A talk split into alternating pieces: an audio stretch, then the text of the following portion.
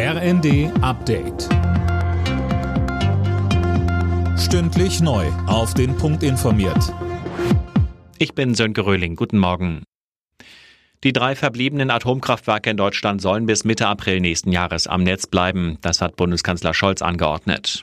Der Kompromiss stellt zwar keine der Seiten so richtig zufrieden, setzt dem wochenlangen Streit innerhalb der Ampelkoalition aber zumindest vorerst ein Ende. Im ersten sagte Wirtschaftsminister Habeck. Ich will das auch nicht schönreden, da ist zu viel Zeit ins Land gestrichen. Wir hätten das früher klären müssen und deswegen ist es richtig, dass in dieser schwierigen Ausnahmesituation der Kanzler seine volle Autorität einsetzt. Das ist ja nicht ohne Risiko und ich kann für mich sagen, dass ich dafür werbe, dass jetzt dieser Weg zu Ende gegangen wird und wir uns dann wieder mit anderen Dingen beschäftigen, hoffentlich dann konstruktiver.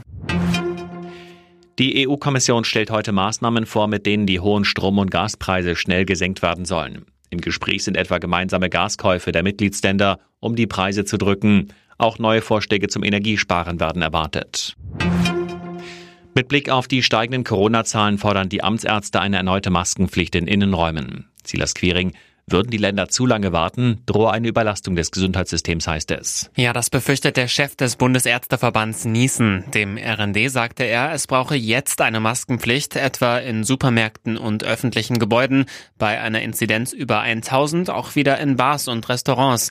Er geht von einer hohen Dunkelziffer aus. Viele testen sich nur noch zu Hause und werden von der Statistik nicht mehr erfasst. Auch die Krankenhausgesellschaft warnt, die Kliniken stehen schon jetzt mit dem Rücken zur Wand. Der Deutsche Buchpreis geht in diesem Jahr an Kim de l'Horizon für den Roman Blutbuch. Der Preis wurde zum Auftakt der Frankfurter Buchmesse verliehen, die heute Abend eröffnet wird. Kim de l'Horizon sieht sich weder als Mann noch als Frau und darum geht es auch in dem Roman.